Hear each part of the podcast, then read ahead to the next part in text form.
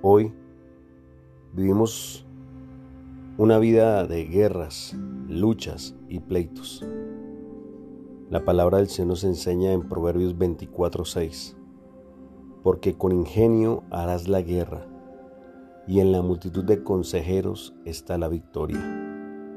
La palabra del Señor nos enseña que la única manera de ganar aquellas guerras que muchas veces perdemos es a través de Cristo Jesús.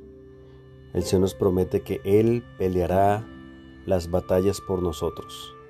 Lo único que tenemos que hacer es creerle, levantarnos, enfrentar al enemigo y Él peleará por nosotros. Hoy es tiempo que entregues tu vida a Dios y descanses en Él en completa fe y Él guardará tu vida y dará paz en tu alma. Dios te bendiga y Dios te guarde.